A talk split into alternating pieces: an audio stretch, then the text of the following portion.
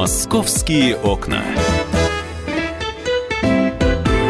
студии Елена Кривякина, и у нас сегодня просто замечательные гости, которые мы очень долго ждали. Это профессионал экстра-класса, это председатель комитета по ЖКХ Госдумы Галина Хованская. Галина Петровна, про частный жилищный фонд не могу не спросить. Э, вы как раз поднимали э, этот вопрос, э, когда к вам приходил премьер Дмитрий Медведев с отчетом в Думу. Вы сказали, что многие квартиры, по сути, превратились в хостелы. Да? Я понимаю, что это О, и да, о Москве речь идет. Да? То есть раньше это было просто могло жить у кого-то 15 вьетнамцев, они там по ночам шили штаны или, не знаю, там варили супы, да, сейчас это уже даже стали мини-гостиницы в жилых домах. Такая да, ситуация? это очень болезненная тема. Дело в том, что а, гостиницы – это не жилой фонд, он никогда не был жилищным фондом. Когда прошла приватизация, наши собственники решили, что они могут делать все, что угодно, не считаясь с тем, кто живет рядом. Вот когда появляется такой так называемый хостел, да, причем не на первом этаже, не переведенный в нежилое помещение с отдельным входом, а именно в жилом помещении на любом этаже только вывески Жизнь... нету хостел, да? То есть просто Они иногда просто даже вывески делают. Даже вывески Понимаете, да. Значит, это недобросовестная конкуренция, во-первых, с гостиницами, где соблюдаются все правила, санитарные, противопожарные и так далее, да? Э, где идет регистрация в обязательном порядке. Здесь делают, что хотят, нарушая грубо права тех собственников, которые живут рядом, пользуются их общим имуществом, не э, имея решения общего собрания, да, нарушая режим тишины жилого дома и вообще режим жилого дома. А, значит, если вам в 3 часа ночи звонят и говорят в домофон э, гости столицы, откройте, и они в своем праве, они же заплатили за эту услугу. Угу. Они качают просто эти деньги к себе в карманы, не прикладывая никаких усилий. Даже для... И когда им говоришь, ну, переведите хотя бы в нежилое помещение, сделайте отдельный вход.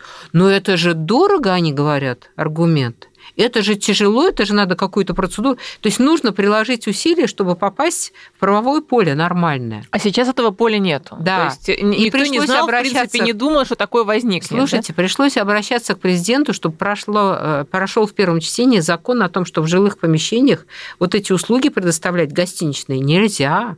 Вы знаете, какое, какое началось, э, я даже не, не знаю, слова не могу подобрать, вытье вопли этих так называемых предпринимателей, э, такое впечатление, что я к ним залезла в карман, из него достаю их нечестно заработанную прибыль, но меня в первую очередь интересуют права граждан, которые живут в этом доме, и для них эта жизнь превращается в кошмар.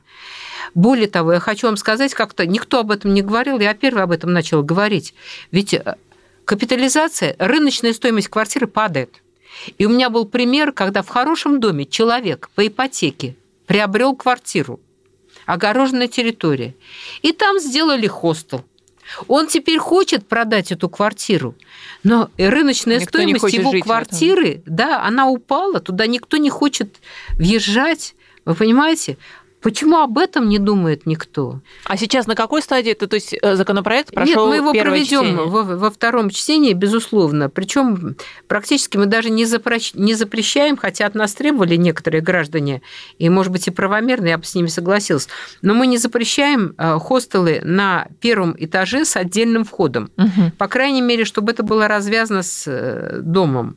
Вот, э, но и это тоже, вот как э, прозвучало на слушаниях по, по этой теме, беспокоит очень многих граждан, потому что грязь на территории, все равно они пользуются как бы общим земельным участком, не согласовывая это с гражданами, мусор, иногда всякие там приспособления для наркотиков и так далее. В общем, ну, я уже не говорю там про сигареты, курево, грязь, пыль и так далее. В третьем чтении когда это? В осеннюю сессию, думаете, Во втором чтении он еще не прошел. Третье угу. чтение, оно техническое практически. Угу.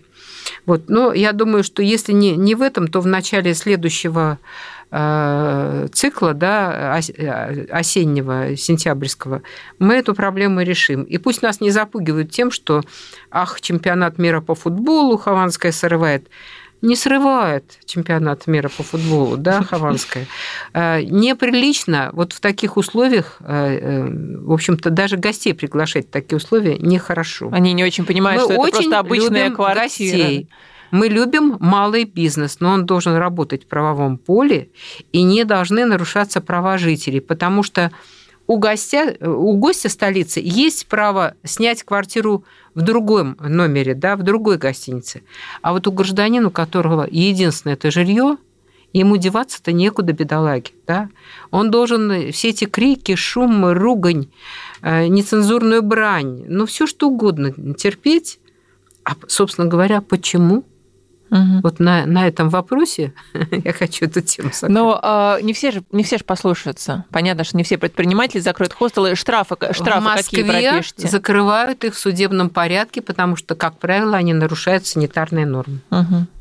Ну, кто, условно говоря, в законопроекте вы прописываете какие-то штрафы за, за нарушение этого закона? Нет, мы не прописываем штрафы за нарушение. Гораздо более серьезная мера – это закрытие этого бизнеса угу. в судебном порядке. Понимаете? Вот это вот самый большой штраф. Мы их лишаем возможности получать прибыль за счет нарушения прав жилищных граждан.